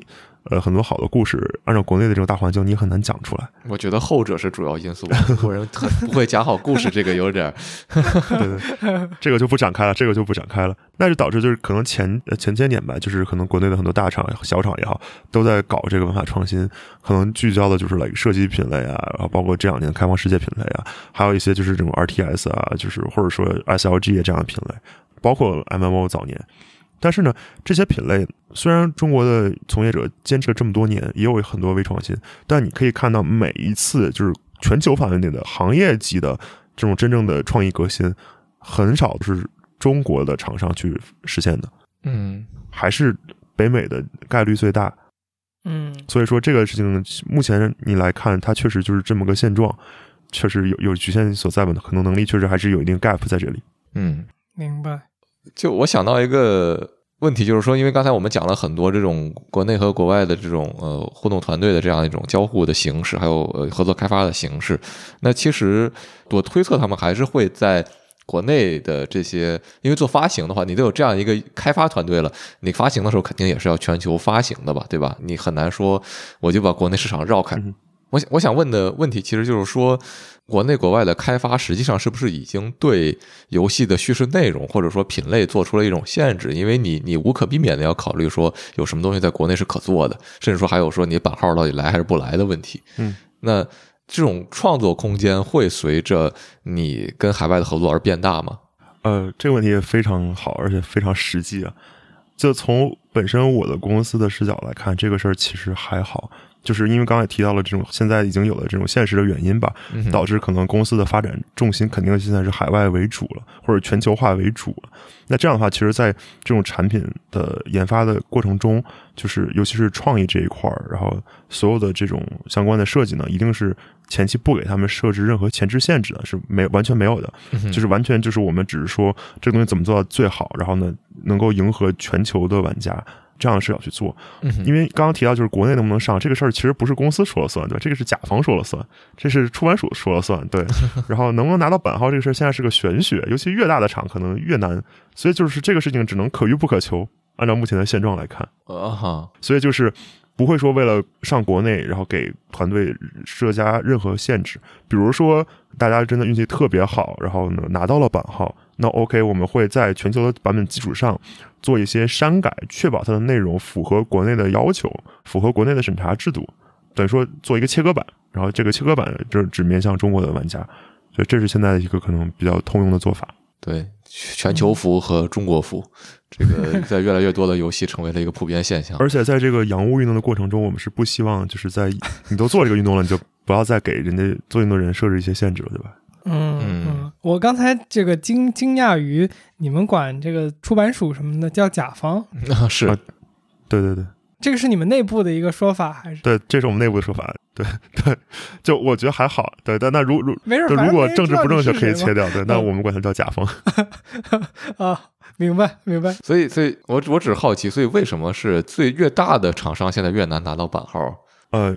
就是限制你，啊，就是甲方恶心你。啊说白了就是正式一点讲，就是因为之前不是提到了吗？国内这边前两年一直说限制这个未成年人的这个游戏游玩时间时长，嗯，以及就是说限制未成年人的这个随意消费，因为确实很多未成年人在过去的时间沉迷游戏，并且呢消费这一块花家长钱，而且无节制的花，就是确实形成了很不好的这种价值观。嗯那怎么去限制他们，就需要这个行业带头去做嘛。那枪打出头鸟，对吧？那大厂肯定是重点的这种监管对象，就是一定是靠先把大厂治理好之后，因为大厂都这么做了，那小厂也被迫的去一起做，要不然你很难生存。嗯然后所以说，其实是出版署会用这样的一个手段，当然这也是我们的理解不一定正确，就是通过这样手段去限制，要求你去落实他们的这些政策，等于说从资源上卡卡你。只有说你真正的做出来的成绩，然后符合了出版署给你的或者国家给你的这个预期了之后，才会再把你资源给你放开，让你去继续的去就做你的事情。它其实是一个管控的一个机制吧。嗯嗯然后它之所以发给一些小厂商，其实发的也不多，因为很多小厂都死掉了。过去两年，它的核心目的是说，先把大厂约束好，因为大厂是左右这个行业的核心的 player，对吧？你把大厂清干净了，或者说治理好了，那这个行业慢慢的就也是变成了他们想要的样子了。因为你狂管搞小厂，大厂不听你没有用，就这么一个情况。嗯嗯嗯，变成他们想要的样子了。他们想要的样子是什么呢？这个是我觉得一个非常有意思的事情，因为我其实提纲里也有这样的一个问题嘛，就是说，当你对未成年人的这种游戏时长做出限制之后，未成年人有手机啊。他们这个不玩游戏的话，可以干别的呀？还是你说未成年人连手机都不要用了？所以前两天不是出了一个，我忘了是哪个官媒写了篇文章，就是说未成年人玩游戏已经限制已经看到了初步成效了嘛。嗯，但是呢，很多人小孩去转去看短视频，对呀，所以字节瑟瑟发抖。或者或者主播打赏，对吧？一样可以偷家里的信用卡信息给主播打赏。你说这个从本质上来讲有什么区别吗？我不知道。嗯，你们知道现在那个各个什么视频平台不都有那么一个青少年模式吗？嗯，你们有点过那东西吗？我从来没点过。点我点我点过，我点过一些怎么说呢？我觉得青少年也不想看的东西。我说的直白一点，很抱歉，就是你觉得小孩可能会喜欢的东西，但小孩哪喜欢别人大人觉得小孩会喜欢的东西呢？特别是有手机的小孩，大家都喜欢大人觉得说自己不该喜欢的东西嘛，这个很正常的。嗯 当然，当然这里就是我说一些可能政治正确的话，当然就是我只是自己的观点，我觉得有存在一定道理吧。就是嗯其实就是政府之所以比较大力的去管制游戏的内容以及未成年人玩游戏这个事情本身，其实还是因为就是可能过去十五年左右吧，就游戏行业不是相对还是相对野蛮生长嘛。那确实很多游戏本身它的内容或者它的这个本身的存在的意义，就确实是对未成年人的身心健康起到了很负面的这个影响，这个确实客观存在的。嗯嗯所以管制是必然，只不过就是说管制的方式和管制的手段，对这个可能是另外一个话题。是是是，当然我们之前很多年一直在说呼吁说建立那个年龄分级制度，嗯但是当年龄分级制度真正建立起来之后，发现它并不是玩家们所设想那个样子，嗯呃，它并不能让真正的这个年龄受众的人去玩到这样的游戏，它带来的更多还是一些更一刀切的现象吧，我觉得。嗯，我们刚刚提到版号了，要不在这儿聊一下这个版号的事儿？嗯因为咱们之前预聊的时候也提到，就是其实出海这个大背景，其中的一个原因也是，呃，拿不到这个版号，然后导致国内的可能游戏厂商想开发新的游戏也比较困难嘛。嗯但是这个比较神奇的是，最近不是有这么一篇文章叫《人民财评深度挖掘电子游戏产业价值机不可失》，然后就会有一些人解读这个事情是官方在释放一个信号，对游戏产业的一个支持或者说利好吧。我我我插一句，官方对游戏产业的这个评价一直都很奇怪，忽左忽右。啊、是是的，是的，之前不是那个什么，在哪期来着？我们还说过，就是游戏是否是电子鸦片？对对对对，嗯这个事情可能从从业者的视角，就是放低预期吧，很现实。就是出出海还是接下来的一个最大的战略重心吧，这个不会变的。嗯那我我把未成年人那个话题其实还有一点后续，就是说我会好奇说，呃，那现在说是不是说，因为未成年人已经不允许，其实实际上不允许被玩太多游戏，然后氪金当然也做出了限制。那对于一个就是像包括阿桑你你自己所在的也是一个大厂嘛，就是说对于大厂来说，呃，其实已经没有必要在未成年人这个领域做开发了，对吗？就是说，相当于那我们是不是已经不太会见到适合未成年人玩的游戏了？我觉得这个其实本身它有一定的社会问题在里面。然后这个是个好问题，我觉得。对这个问题特别好。呃，我觉得这个事情呢，还是不会这么极端，就是一定会还是有很多只针对未成年人的，而且这种有科教性质在这样的产品会持续不断的出现。嗯，当然，这里边呢，可能更多取决于本身这些企业自己的这个对社会价值认同感以及自己的这个责任感。嗯，就比如说，虽然腾讯的口碑不是很好，但是腾讯你看这几年一直在对外在发布很多针对这种未成年人科教性质的产品的研发和上线，它持续在做的。当然，这一方面可能也是跟政府合作的一个必然的结果。嗯当然，也有一部分就是确实是在这个跟政府打交道这么多年，意识到就是做游戏本身。除了商业的诉求以外，你确实是作为一个大厂，作为一个呃能够面向这么多这个中国青少年的这样的一个公司，你需要承担起你应有的社会价值，你需要发挥你应该有的这样的价值。虽然它可能商业上来说，它确实是对你来说不一定有很好的这种收益的这种潜力，但本身呢，你做的这个事情呢，是对你公司存在是有很多正向影响的。嗯那这些事儿，这些公司还是会做的。当然，其他的公司也都在陆续开展，只是我正好前两天看到一篇文章写腾讯，嗯，嗯嗯。这个回答我觉得非常好。这个我想到刚才我们多次提到，就是你说，比如说出海的时候，大家去或者说我们做游戏的时候尝试了一些创新的点，嗯然后我感觉刚才你有提到什么，呃，是从叙事上，还是从玩法上，还是从什么？这个能不能就是更细致的讲一下？就是说现在大家探讨的这些游戏创新的切入点都有什么？嗯哼，这个这个其实还是回到一开始的那个核心逻辑嘛，就是说你想做一个好的游戏，你 either 就是把它的玩法做的特别好，跟市面上的不一样，或者说就是市面上有的，然后你把它做到更好玩，对吧？这样能够才能让玩家有足够的兴趣去反复的，就是回到你这个游戏中。比如说我今天玩了一局，明天还想玩，或者今天玩一局之后，OK，我马上就再进来，对吧？我就持续的有不停的，就每一局都能带来不同的体验，是都很爽。只有这样的话，你才能让玩家不停的去有这个粘性，然后能一直留在这个剧中，保持一个比较好的留存。然后另外一个方式就是本身就是，如果你主打体验的话，就是你要这个游戏本身，你做它的目的就是传递一个好的故事，给一个好的体验。那你无非就是说想办法把这个游戏的故事本身的内核讲的特别好，就是它有一个主线，一定是要有的。然后这个主线要非常吸引人，非常生动，而且呢，你这个故事本身你做好之后，它要有一定的延展性，就是你可以把它这个故事延伸到，比如说支线或者延伸到续作，对吧？嗯嗯因为我们现在都做免费游戏为主嘛，就我们不说 DLC 了，只是说就是更新，比如说每一个 season，然后你可以更新一个 pack，对吧？然后你一个新的包上去之后，它可能有一个新的这样的一个区域，或者一个新的这种副本解锁等等，对，就这样的方式，支线故事，嗯对，就是内容的迭代是很重要的。然后就等于说，更多的就是你讲故事本身，嗯呃，除了故事吸引人以外，你还要做到它是一个能够无限扩展的，它有这样的一个基础在。所以，所以还是要需要一定的策略性在里边的。那可能玩法这边，我回到玩法这边，可能更展开讲讲。就我们可以拿射击游戏举个例子，嗯那可能最早期射击游戏刚开始火爆的时候，可能全球的一个大爆款的一个类型吧，就是说玩那个团队竞技爆破，就比如说 CS 这样的，对吧？一枪可以把人干掉，就成那种技术流，然后还抢点啊、什么拆弹啊这种。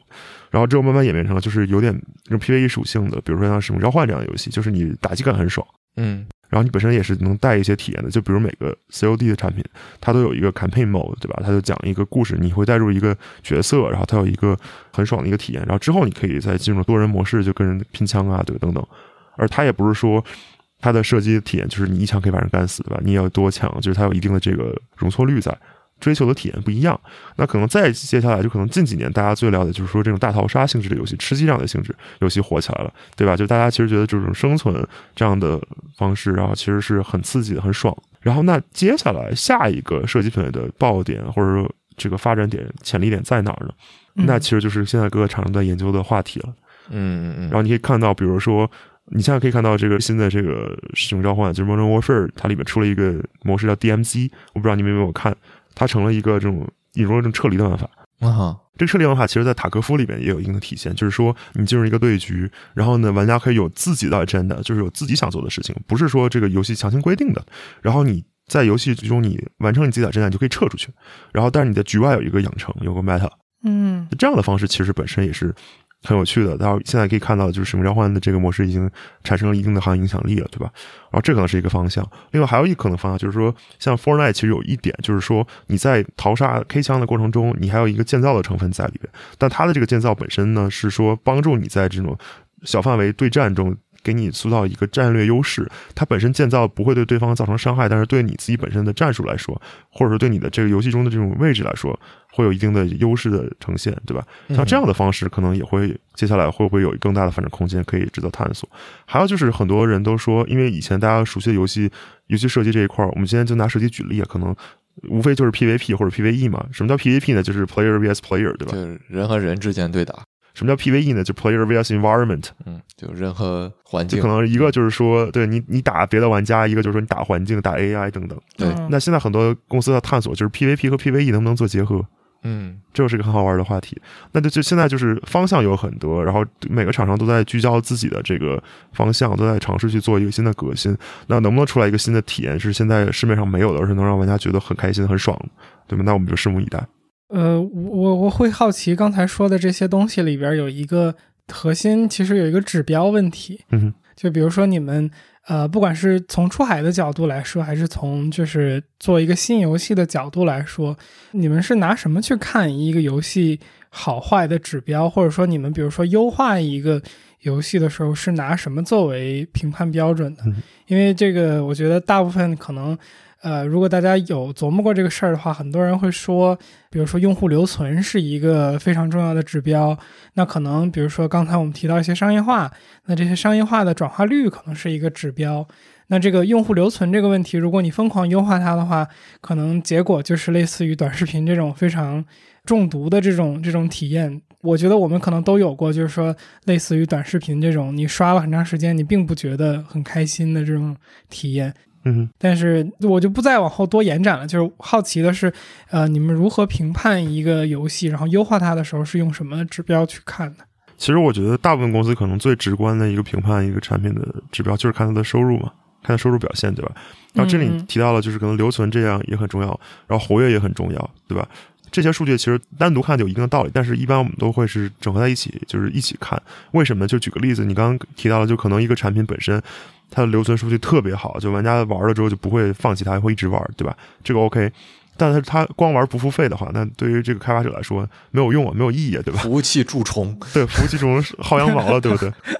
对，这肯定不是你想看到的。哦，对原来还有这种名词。对啊？所以所以这肯定是厂商希望规避的嘛。所以这些数据都是要整合着看。当然，就是本身你数据一方面可能会展示你游戏本身是不是在一个好的阶段，但是更重要一个核心点就是说，你游戏无论上线前还是上线后，你都要持续的去做用户研究，这个很重要，对吧？嗯，因为你除了客观的东西，你也要去了解主观的东西，而且呢，社区的维护非常重要。就是每个游戏上一周都会有一个 dedicated team 去去维护这个游戏的社区社群，他们是真正的前线的人，去了解 OK 玩家的体验如何，玩家想要什么，对吧？这个也会给研发团队很多启发，就 OK，那我们下一个版本更新的时候，那我们是不是可以里面真能给到玩家想要的东西，对吧？也能帮助他们去找到 OK，我们游戏现在做的有哪些问题，那我们是不是可以通过这些呃玩家反馈，然后去优化他们最讨厌的点，然后把这个东西变成一个大家会觉得就玩起来更爽的一个产品。嗯嗯嗯，就其实像社区的维护啊，包括做一些用眼啊，这些都很重要。嗯，然后当然还有就是，可能你游戏刚刚做好，那个 right off the bat，就是你可以看一些这个呃媒体或者 KOL 的这种 review 啊，这个其实也挺好的，对吧？嗯，你比如说每个游戏出来都会有些这个 YouTuber 对吧，或者说国内的 B 站的博主啊，先点评一轮，然后你看什么 IGN、Metacritic 这样的平台，对，也会给你个打分儿，对对对，这些也是也能侧面反映的。然后当然，像年末的时候都会有一些奖项颁奖嘛，这个其实也会变相反映出 OK 你这个产品本身嗯 TGA 吗？对是不是足够好的。嗯，能不能展望一下未来几年的这样的一个游戏出海的格局？就有什么就是说我们值得期待的作品，或者说什么内容会出现吗？嗯，可能大家会看到一个现象，就是可能很多国内的大厂这些，嗯就这尤其今年吧，包括去年也开始都在疯狂的发布一些这个团队搭建的这样的新闻，或者说一些在海外收购的新闻，对吧？对对对，就可能在海外感觉都是布了重兵，然后花了巨大的这种投资，对，然后在网上恶评如潮。对，然后然后就是这个新闻出来，底下评论都是说啊什么又又是腾讯又是网易巴拉巴拉，就这种，对吧？对对对，嗯什么鹅厂、猪厂，对，比惨，对，这个这个不指望能做出什么东西来。然后大家也可以确实看到，就这种新闻出来之后，没有任何产品上线嘛，就是这种大所谓的大作上线。是的，这个其实也是跟刚刚提到的那个点，就是息息相关的，就是说。现在这些大厂大部分都在做这种主机端的游戏，然后未来想打造这种跨端体验嘛。那这个主机端本身开发它是有一定周期的，那可能现在大厂都这两年才开始真正去 all in 做这样的事情，所以说看到产品呢，大家需要有点耐心，对吧？嗯我觉得可能可能再过个两年，嗯最快再过两年吧，就二四二五年的时候，可能就会陆续有这样所有的大作开始在市面上开始出现了。嗯，到时候大家可能可以去体验，然后看一看，OK，这些大厂这几年做的事情是不是值得的？我觉得到时候可能会在这种圈子里会激激起一波这个激烈讨论吧。嗯这个是还挺期待的。当然，在这期间呢，可能国内很多这种公司也是有一些一直在研的项目，也是可能以还是以国内开发为主吧，但是面向全球玩家的这样的产品会不断的上线。嗯然后我觉得也只会越做越好，然后应该不会说越做越扑街，这是一个比较明确的趋势了。所以我觉得肯定值得期待吧，就是可能这两年会看到更多的产品发海外嘛，然后呢，也可以看看海外玩家对这些产品的评价的变化，希望是一个正向的。然后可能再憋到二四年、二五年的时候，会看到一些大作出现，还是挺期待的。是，确实也非常期待啊。然后我觉得稍微再延伸补充，想问一句的就是说，虽然我个人觉得大概不会，但你觉得会不会在未来，特别是主机游戏开发周期比较长的这个情况下，再过未来几年，等呃游戏这些我们国内出海厂商做出的游戏准备发行的时候，面临一个这个主机更新迭代的问题？哦，我觉得会的，嗯但这个可能更多的就是说，其实我觉得与其说是主机跟迭代，不如说是呃这个游戏的开发引擎的迭代可能更影响更大吧。嗯，对嗯就是其实你看到，就是现在很多厂商都已经转到 U E 五去做开发了嘛的，对吧？那其实你看 U E 五能塑造的这种游戏虚拟世界的，无论是这种观感呀，还是说它的呃引开发的潜力也好，它是远高于 U E 四的，就是它能给开发者带来更多的可能性。其实这一块儿的影响是对这个你最终游戏呈现的平台本身对在开发的影响是更大的。呃，当然这里有一个很好玩的话题啊，就是说，OK，开发者本身他是不是有这种足够的这种自我驱动力，或者说这种学习的探索精神，去把这种更好、更新的这种开发的工具的价值最大化的去发挥，然后 deliver 出来更好的东西。这可以看到，就是说很多团队确实是，包括我们在出海的过程中看到，就是可能国内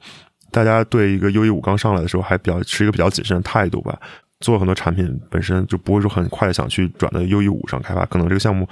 现在 U E 四开发一段时间了，然后他们就说我们就拿 U E 四开发完就算了，我也不追求说更好的表现啊，然后更多的可能性啊等等。但你看海外团队基本上都会说迅速的开始去。拉几个核心的这种开发人才，不同管线的人都会来，组成一个所谓的那种小 team，然后就开始去研究 OK U E 五，然后也会去，比如说跟公司要一些资源啊，或者甚至直接找 iPic 那边的去协商啊等等。当然，我是只拿 U E 举例啊，因为是可能我司会用 U E 去开发这些游戏。首先，先去明白，就是这个新的开发工具能够给你带来什么样的。新的突破，然后很快他们就会倾向于说，OK，那我们要去在我们做成实验这样的突破，就他们会希望去主动的去做这样的革新，然后他们是很愿意去拥抱这样的新的变化的。那可能我们至少从我的个人的经历来说，我看到国内的团队可能在这一块做的相对差一点。嗯，明白。再补充一点吧，就是说你到这个最终的这个主机平台上，就算主机可能更新了之后，它其实只是一个 porting 的过程，然后它本身的技术的挑战还是不是那么大，就是比较好解决的。嗯嗯，就我觉得那个做的不好的点吧，其实当然这个也是我个人观点，就是我觉得，嗯，我至少我看到了国内的很多厂商在做出海的时候有点一根筋，就是思维不够灵活。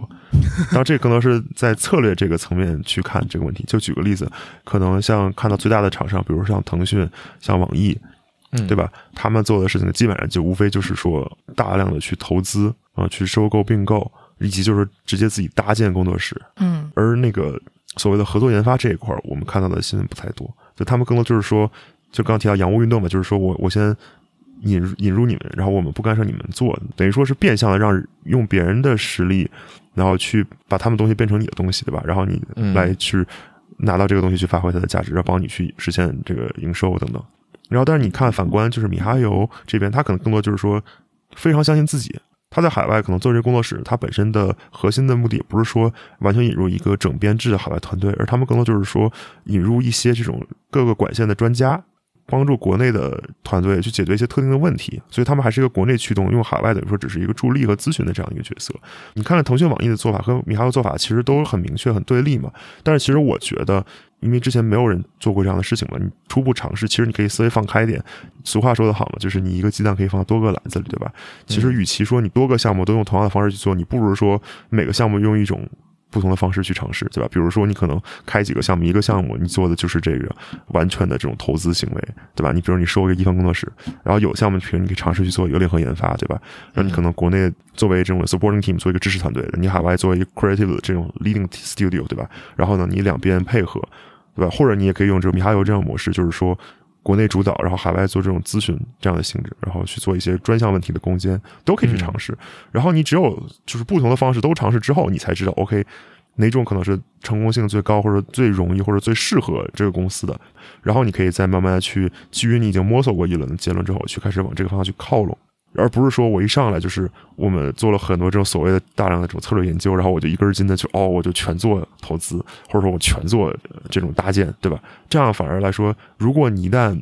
发现它不适合你的话，那你可能这几个项目都遇到了相同的问题了。那这个时候挑战就来了，因为你已经付出了很多前置的这种沉没成本了。这个时候你可能公司相对来说就很难办了。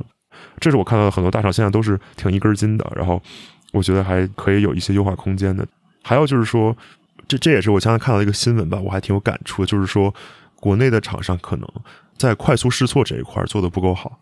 嗯，呃，这个具体例子是我看到了米哈游前两天他们发了一个呃新闻嘛，就是他们在过去一年多的时间一直在用公司最核心的资源，蔡浩宇自己带队在研发一个开放世界的项目，叫 PJSH。啊，这个项目在上周刚刚宣布解散了。哦，然后呢，就是因为这个项目可能。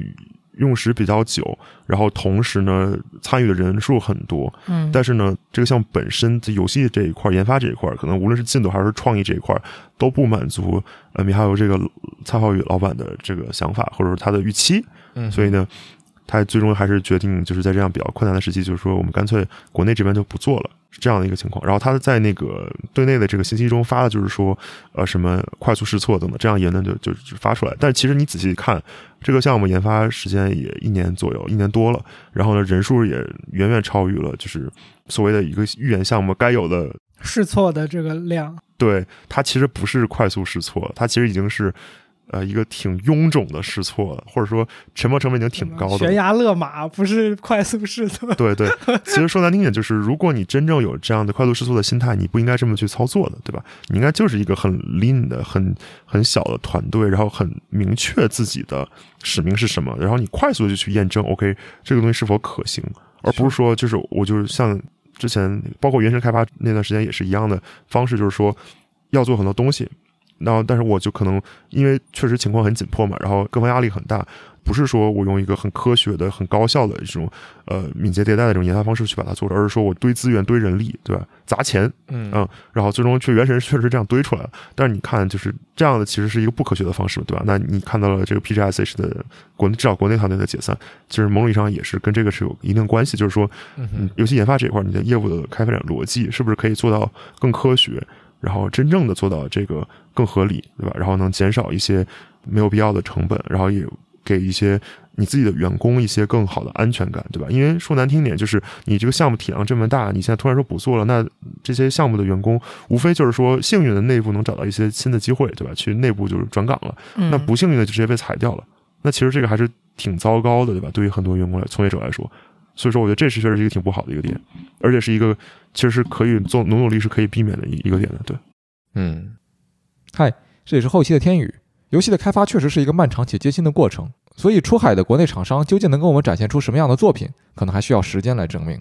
如果你对国产游戏、游戏出海有任何自己的见解或看法，也欢迎留言和我们交流，说不定你的想法也会对其他朋友有所帮助。OK，最后做个预告，如果你还没有听够本期的内容，下周四我们将更新本期节目的彩蛋。在彩蛋里，我们与阿桑讨论了三个小话题：大厂制作游戏时如何处理自己的社会责任。出海的游戏厂商如何看待自己的文化输出，以及是否会出现出海的电子竞技游戏？如果你对以上的话题感兴趣的话，就关注一下我们吧。下周四我们会准时更新，也欢迎你加入天娱兔 FM 的听友群，和我们一起直接聊天儿。请在微信搜索好友 ID 天娱兔 FM，拼音的天宇，阿拉伯数字二，再加上 FM。记得是添加微信好友，而不是公众号，然后备注一下来聊天儿，我们会尽快把你拉到群里。最后，如果你觉得我们的节目做得还不错，或是你从中获得了一些启发，请在你所收听的平台给我们的节目打分和评价，或是将我们的节目分享给你的朋友，这对我们做节目有非常非常大的帮助。非常谢谢你，让我们下周再见。非常感谢阿桑花时间来跟我们闲扯，没有没有聊得很开心，聊得很开心，谢谢，谢谢，好好，那这期节目到这儿，辛苦了，拜拜拜拜。